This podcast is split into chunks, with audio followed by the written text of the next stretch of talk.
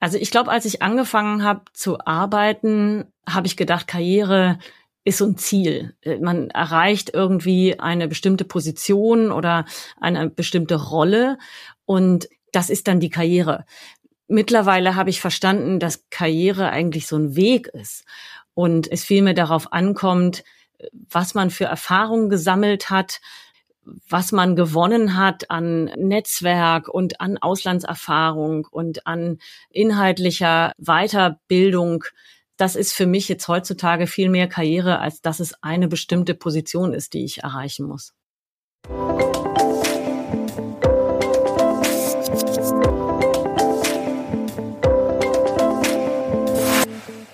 Herzlich willkommen zum Her Career Voice Podcast. Du bist hier richtig, wenn du diverse und vor allem auch weibliche Perspektiven auf arbeitsmarktpolitische, gesellschaftliche und wissenschaftliche Themen hören willst. Lerne dabei von Role Models, ExpertInnen und Insidern und nimm wertvolle Anregungen für deine eigene Karriereplanung mit.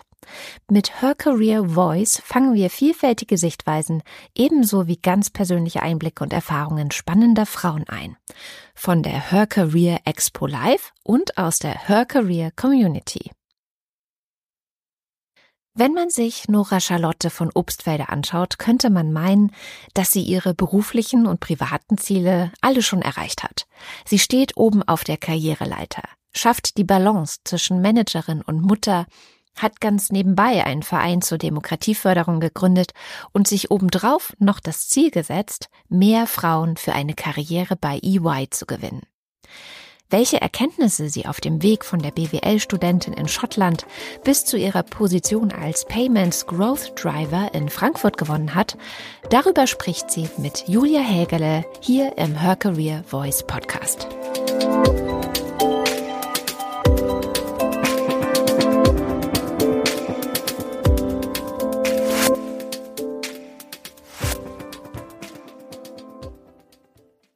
Hallo Nora, ich freue mich, dass du da bist. Lass uns direkt einsteigen. Was machst du bei EY? Bei EY ähm, bin ich in der Transaktionsberatung und ich unterstütze vor allen Dingen Zahlungsdienstleister bei allem, was sich irgendwie unter Transaktionen subsumieren lässt. Also äh, ganz klassisch natürlich, ein Zahlungsdienstleister kauft einen anderen oder ein Private Equity House kauft einen Zahlungsdienstleister manchmal auch so ein bisschen Sonderthemen, wie die Bankenaufsicht prüft einen Zahlungsdienstleister und das ist dann vom Aufwand her ungefähr vergleichbar mit einer äh, Transaktion, solche Dinge. Und da mache ich das ganze Prozessmanagement und teilweise auch die, die Due Diligence, also die Prüfung der Dokumente, solche Dinge. Das Beraterinnenleben stellt man sich ja gemeinhin äh, nicht so vor, dass man sehr viel Zeit hat, um sich um äh, Familie oder Hobbys, ähm, soziales Engagement, was auch immer zu kümmern. Ähm, wie ist das denn so für dich? Also das kommt immer so ein bisschen drauf an, wie man das Beraterleben lebt. Ne? Als ich meine Karriere begonnen habe und noch keine Kinder hatte und noch genommen völlig unabhängig war, da äh, hat das schon meinen ganzen Tag ausgefüllt. Ne? Ich bin morgens ins Büro und abends spät wiedergekommen, vielleicht noch mal eine Stunde ins Fitnessstudio und das war's dann. Und am Wochenende hat man vielleicht auch noch mal was zu tun gehabt und war ja auch viel im Ausland unterwegs. Und das hat alles so seine Zeit. Das hat Spaß gemacht damals. Heute sieht das ganz anders aus. Heute arbeite ich Teilzeit und kann mir meine Arbeit auch einteilen. Jetzt im Moment habe ich aktuell gerade ein Projekt, was auch viel vor Ort beim Mandanten stattfindet. Da muss man natürlich schon auch immer gut planen und schauen, wie man sich Termine legt, wann man da vor Ort ist und ähm, wie man das alles unter einen Hut kriegt. Aber ansonsten lässt sich das Beraterleben doch auch ganz gut vereinbaren mit Kindern. Mhm. Du hast einmal geschrieben, ich glaube, ich habe es auf LinkedIn gelesen, ich habe zu Beginn meiner Karriere auf einiges verzichtet, um richtig durchzustarten. Auf was hast du denn verzichtet? Naja, hauptsächlich auf Freizeit. Das äh, ist ein Beruf, den kann man wirklich mit Haut und Haar und 24 Stunden, sieben Tage die Woche betreiben. Und mir hat das ja auch unheimlich Spaß gemacht, so hautnah an den Transaktionen dran zu sein. Und die sind schnelllebig, das muss alles zeitnah passieren. Man hat nicht viel Zeit, ein Dokument vielleicht morgen zu lesen. Ähm, viele Berater sind daran beteiligt, die alle Vollgas geben. Und äh, schafft man es kurz mal ins Fitnessstudio und das war's. Also ähm, das war jetzt nicht so, dass ich dann viel Freizeit hatte. Und da habe ich aber auch ganz gerne drauf verzichtet. Ich habe das nie als, als Manko empfunden. Wie gesagt, jetzt zu dieser Zeit ist es aber auch durchaus möglich. Ich bin jetzt Seniora, das heißt, ich habe ein Team, ich kann auch was abgeben und ich kann mir meine Projekte so steuern, dass es auch irgendwie in, mein, in meine Lebensphase passt. Was bedeutet Karriere eigentlich für dich? Was hat sie damals bedeutet? Was bedeutet sie heute? Also ich glaube, als ich angefangen habe zu arbeiten, habe ich gedacht, Karriere ist so ein Ziel. Man erreicht irgendwie äh, eine bestimmte Position oder eine bestimmte Rolle und das ist dann die Karriere. Mittlerweile habe ich verstanden, dass Karriere eigentlich so ein Weg ist und ähm, es vielmehr darauf ankommt, was man für Erfahrungen gesammelt hat, was man gewonnen hat an Netzwerk und an Auslandserfahrung und an inhaltlicher Weiterbildung. Das ist für mich jetzt heutzutage viel mehr Karriere, als dass es eine bestimmte Position ist, die ich erreichen muss. Äh, Michelle Obama hat mal gesagt, you can have it all, but not at the same time. Also du kannst als Frau alles haben, Familie, Karriere, was auch immer, nur eben nicht gleichzeitig. Siehst du das genauso? Ja, ich glaube, da hat sie schon recht. Frauen können heutzutage alles haben, aber es geht nicht immer alles gleichzeitig. Man kann nicht die, die hingebungsvolle Mutter sein, die den ganzen Tag zu Hause ist und für die Kinder da ist und gleichzeitig die große Karriere machen. Man muss schon bereit sein, das dann auch nacheinander zu machen. Aber wie ich gesagt habe, also Karriere ist ja kein, keine Rolle, keine äh, Position, die ich zu einem bestimmten Zeitpunkt machen muss, sondern all das, was ich erlebt habe, in meinem beruflichen Leben und das, was ich daraus gemacht habe. Wie organisierst du deinen Alltag denn ganz konkret? Was hat sich als hilfreich erwiesen für dich in Sachen Kinderbetreuung zum Beispiel? Also ich glaube, das äh, Hilfreichste ist unser äh, ganz großes Whiteboard im Eingangsbereich, wo jedes Familienmitglied eine Farbe hat und Montag bis Sonntag alle Termine eingetragen werden und mein Mann und ich sonntags da stehen und er sagt, oh, guck mal, am Mittwoch bin ich mal nicht da und aber am Dienstag kann ich den Mittleren zum Turnen fahren und hier bin ich abends da, wenn du einen Termin hast ohne dieses Whiteboard würden wir, glaube ich, äh, weiß nicht, mindestens die Hälfte der Termine irgendwie vergessen oder zu spät kommen. Und äh, das Zweite ist, dass man natürlich eine verlässliche Kinderbetreuung braucht. Und damit meine ich nicht, dass ich die Kinder den ganzen Tag bis spät abends in den Kindergarten oder in den in die Nachmittagsbetreuung von der Schule schicke, sondern dass jemand zu Hause ist, die einfach da ist, während die Kinder auch mal in Ruhe einfach Lego spielen und vielleicht mal ein Brot schmiert oder sagt, du musst jetzt zum Hockey fahren, mach dich rechtzeitig fertig. Und da habe ich zum Glück äh, eine ganz tolle Hilfe gefunden, die an vier Nachmittagen die Woche da ist und, und mich da unterstützt, sodass ich mich dann auf die Arbeit konzentrieren kann. Was war denn bisher die größte Zerreißprobe für dich? Ich glaube, die größte Zerreißprobe für mich war tatsächlich die Corona-Pandemie, wo ich eigentlich in 2021 wieder zurückkehren sollte aus der Elternzeit und dann aber gemerkt habe, dass das mit drei Kindern zu Hause, ohne Kindergarten, ohne Schule, Homeschooling und so weiter einfach überhaupt nicht passt. Und äh, meine Kinder haben da auch sehr drunter gelitten, auf unterschiedliche Art und Weise unter diesen ganzen Schließungen, kein Sport, keine Freunde und so weiter. Und da habe ich für mich gemerkt, das funktioniert einfach überhaupt nicht mit Arbeiten und habe dann, weil ich zum Glück noch Elternzeit übrig hatte, diese auch noch genommen. EY war da auch sehr zuvorkommend und flexibel, was das anging und habe dann noch zwei Jahre Elternzeit hinten dran gehängt. Das war natürlich eigentlich nicht das, was ich geplant hatte. Hat mich natürlich karrieretechnisch auch ein bisschen zurückgeworfen, aber im Nachhinein bin ich sehr froh darüber, weil meine Kinder doch sehr dann durch diese ganze Pandemie und diese schwere Zeit gekommen sind. Da haben ja viele Eltern und auch Kinder drunter gelitten. Wie hat sich euer Alltag damals so gestaltet? Also wir haben zum Glück die Situation, dass wir ein, ein Haus mit kleinem Garten haben ähm, und die Kinder trotzdem raus konnten.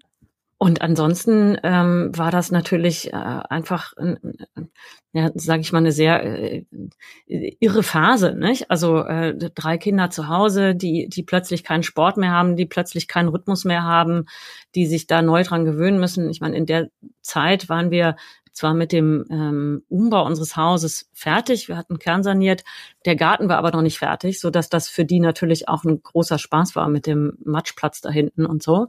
Und wir dann in der ganzen Zeit so als Familie diesen Garten gestaltet haben. Ähm, aber insgesamt war das natürlich für die Kinder schon schwierig. Nicht? Also ähm, mein Mittlerer ist dann auch ein Jahr später eingeschult worden, weil der das auch nicht so richtig gut mitgenommen hat. Kleinste, der hat das eigentlich gar nicht so mitgekriegt. Der Große, der hatte dann in der Schule ordentlich Probleme, als es wieder losging. Also das war schon äh, eine große Herausforderung für uns alle. Gibt es etwas, das du dir von unserer Gesellschaft wünschen würdest, wenn es um Vereinbarkeit geht? Was ich mir wirklich wünschen würde, ist mehr Anerkennung für die Frauen, die sich ganz bewusst entscheiden, auf Karriere zu verzichten oder Karriere hinten anzustellen, um wirklich für die Kinder da zu sein und für die Familie da zu sein.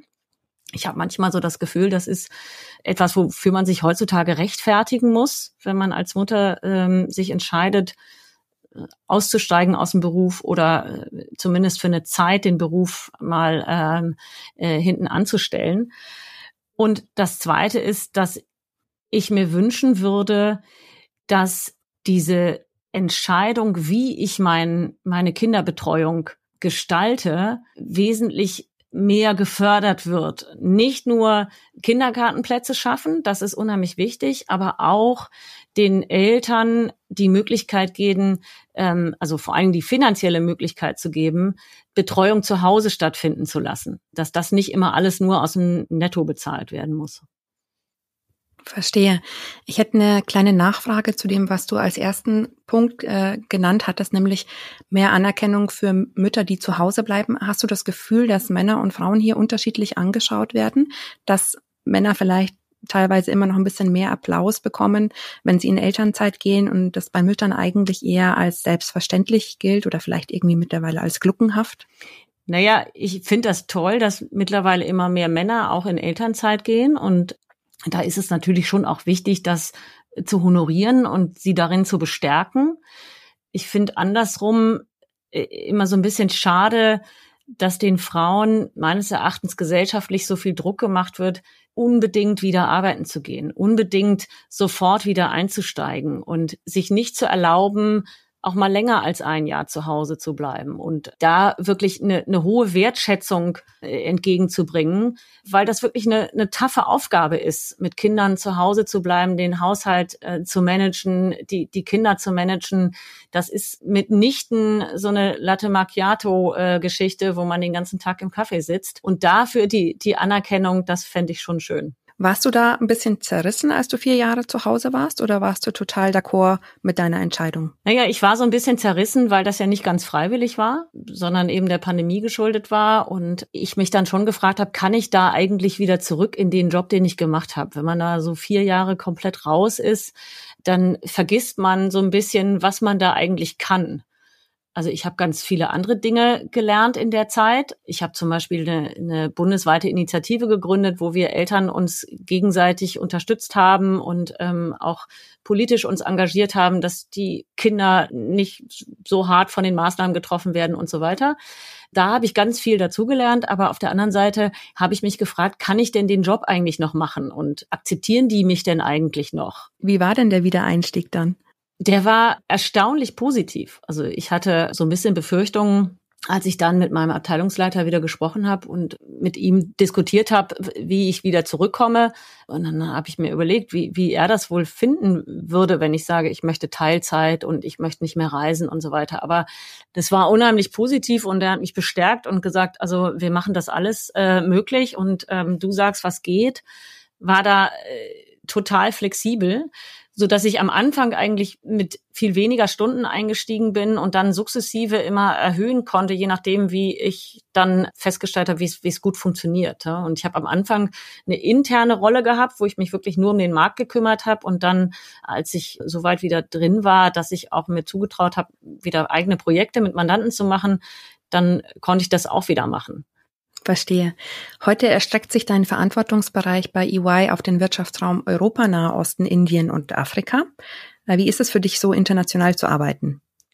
Also wir arbeiten ja nicht immer alle so international. Ich habe vor den Kindern sehr, sehr international gearbeitet und äh, viele Projekte im Ausland gemacht. Habe da äh, mir ein ganz breites, weites Netzwerk aufgebaut und fand das immer ganz, ganz spannend. Ich bin nicht so ein Urlauber, da fahre ich lieber an die Ostsee, aber ähm, beruflich äh, für ein Projekt kann man mich auf die ganze Welt schicken. Das fand ich immer toll, die Leute da kennenzulernen, mit den Leuten auch mal abends wegzugehen, die Städte zu erkunden, äh, mit den Locals und nicht als Tourist und äh, einfach immer wieder was dazu zu lernen. Weil du gerade sagtest Netzwerk, was bedeutet denn ein gutes Netzwerk für dich? Hast du dir das aktiv aufgebaut oder kam das so mit der Zeit? Ja, ich bin in einer Abteilung, in einem Bereich, der sehr männerdominiert ist und leider auch äh, immer weniger Frauen sich für den Bereich interessieren. Das finde ich sehr schade. Viele, weil sie glauben, dass Familie und Karriere in diesem Bereich nicht vereinbar wäre, ähm, was ich ja immer versuche, an meinem Beispiel zu widerlegen. Und dieses Netzwerken EY intern, also über alle Service Lines hinweg, finde ich so wichtig, weil der Austausch stattfinden muss. Wie machst du das mit den Kindern? Wie machst du das mit dem Weiterkommen, äh, was die Karriereleiter angeht? Hast du auch diese Probleme? Hast du diese Themen? Und ich merke, dass ich da ganz viel weitergeben kann an die jungen Frauen, wie sie sich vielleicht Dinge leichter machen können innerhalb der Firma. Und ich das aber genauso spannend finde, mit anderen Frauen darüber zu sprechen, wie sie das alles so hinkriegen und wie ihr Lebensmodell aussieht. Was sind denn so die Punkte, die sich immer wiederholen, wenn du mit jungen Frauen sprichst? Also was macht deren Leben leichter? Also was ich ihnen immer wieder sage, ist, ähm, hol dir das, was du willst niemand serviert hier irgendjemandem irgendwas auf dem Silbertablett, sondern es ist wie eine, wie ein selbstständigen Dasein. Guck, was dich interessiert, wo du gut bist, sprich die Leute an, nimm das Telefon in die Hand, schreib einfach eine E-Mail und geh proaktiv die Sachen an. Und man muss auch den Mut haben, mal zu scheitern einfach mal hier schreien. Das machen wir Frauen ja immer nicht so gerne. Nicht? Also vor allen Dingen, wenn wir äh, das Gefühl haben, wir sind da noch nicht hundertprozentig perfekt in der Sache, dann stellen wir uns immer lieber hinten an und sagen, ich gucke erst mal. Und da versuche ich immer die Frauen zu ermutigen und zu sagen, mach einfach mal. Die, die Jungs können das auch nicht besser. Genau, man denkt immer, man braucht noch eine extra Ausbildung ja, für jeden genau. nächsten Schritt. Aber auf der anderen Seite äh, sage ich auch immer wieder, und da werde ich auch nicht müde, das immer wieder zu artikulieren, die Männer müssen sich auch ein bisschen anpassen. Die müssen auch lernen, wenn sie ein Projekt in den Raum werfen, mal zu gucken, ob da nicht Frauen sind, die jetzt nicht sofort hier schreien, aber die trotzdem super geeignet wären. Und diese Sensoren sich ähm, anzueignen und auszubilden, ähm, das finde ich eben genauso wichtig. Wie bringt man denn mehr Frauen in die Financial Services? Tja, das ist eine gute Frage, die äh, ich mir äh, auch schon äh, gestellt habe und die äh, wir ja auch viel diskutieren intern bei EY. Wie machen wir das attraktiver? Wo kriegen wir die jungen Frauen her, die sich dann bei uns bewerben? Ich glaube, zum einen ist es dieses das Aufbrechen dieses Mythos, äh, das ist eine Männerwelt und da kann man als Frau und vor allen Dingen nicht als, als Mutter äh, irgendwie was reißen. Das ähm, versuche ich immer wieder aufzubrechen, weil es einfach nicht stimmt. Ich sehe an vielen jungen Frauen, die unsere Abteilung verlassen haben, mit dem Argument, woanders äh, kann ich äh, familienfreundlicher arbeiten, dass die jetzt das Problem haben, dass das alles viel unflexibler ist, wenn sie in so einer starren Organisation stecken und da äh, einen ganz bestimmten äh, Stundensatz liefern müssen oder ähm, auch einfach äh, ne, die Pflicht haben, ins Büro zu kommen, kein Homeoffice machen können und so weiter. Da ist da ist es bei uns eigentlich, würde ich mal behaupten, fast der familienfreundlichste Ort, weil das alles irgendwie geht, wenn man zeigt, dass man trotzdem chargeable ist, also trotzdem seine Stunden liefert und seine, äh, ja, seine Projekte macht. Ja. Das andere ist, dass uns aufgefallen ist, dass schon an den Unis die, die Frauenquote in den relevanten Fächern, also Accounting, Finance, ähm, Banking, sehr, sehr niedrig ist. Also es scheint schon ganz früh in der, in der Ausbildung für Frauen unattraktiv zu äh, erscheinen, in diese, in diese Bereiche zu gehen. Und ich weiß nicht, ob das also an den Schulen liegt, dass diese mathematischen Fächer den jungen Mädchen irgendwie madig gemacht werden oder die da nicht richtig den Zugang finden.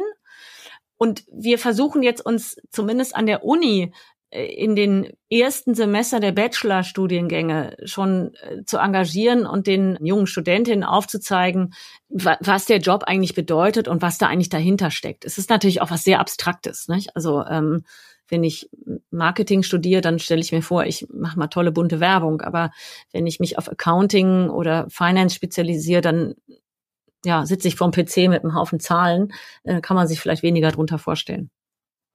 Du wirkst so, als hättest du überhaupt kein Problem damit, Entscheidungen zu treffen. Ist das so? Und wenn ja, wie geht das? Also ich bin äh, ein sehr entscheidungsfreudiger Mensch, das stimmt. Wie geht das? ja, also äh, abwägen, pro contra, sich äh, alle Argumente für die eine und für die andere Seite überlegen und dann aber auch den Mut haben, das einfach zu machen. Und auch die, die Toleranz dafür, dass ich mit der Entscheidung dann auch leben muss. Aber das weiß ich gar nicht, ob man das lernen kann oder ob das eine Typfrage ist vielleicht hilft einem, vielleicht hilft einem so ein Debattentraining, in dem man sich auch immer für die Gegenseite die richtigen Argumente überlegt, um dann wirklich alle, alle Argumente für oder gegen die Entscheidung zu haben. Vielen Dank, Nora, für das Gespräch.